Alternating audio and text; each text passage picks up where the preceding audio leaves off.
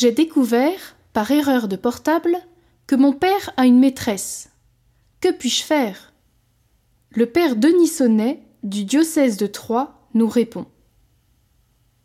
Amélie, il est évident que vous devez être douloureuse et bouleversée de découvrir la faiblesse d'un père que vous aimez certainement par ailleurs. Il importe d'abord de ne pas vous culpabiliser vous-même, puisque vous dites bien que ce n'est pas en fouillant dans sa vie, mais par erreur, que vous avez découvert l'existence de cette liaison. D'autre part, gardez-vous bien de le juger. Il est sûr que l'on ne peut approuver ni justifier cette erreur de parcours. On peut juger l'acte. Avoir une maîtresse n'est pas un comportement moralement bon. Il y a manquement à la parole donnée à son conjoint, et possibilité de créer beaucoup de souffrance et de déception chez le conjoint d'abord, mais aussi chez les enfants. Or, faire souffrir, c'est le mal. Par contre, on ne peut juger la personne.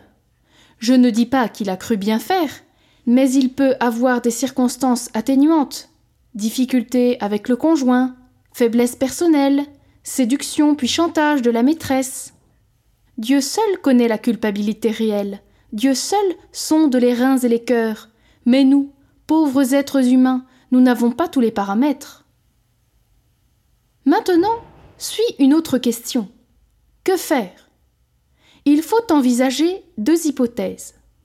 Première éventualité, votre maman l'ignore.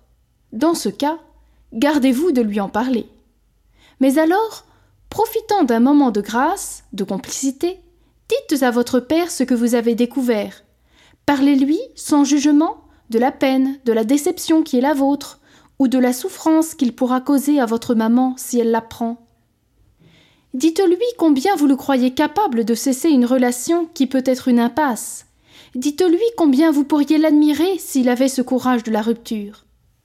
Au besoin, en ayant l'humilité de se faire aider, dans une société où ne manquent pas les conseillers conjugaux, les psychologues du couple, les sessions pour les foyers en difficulté.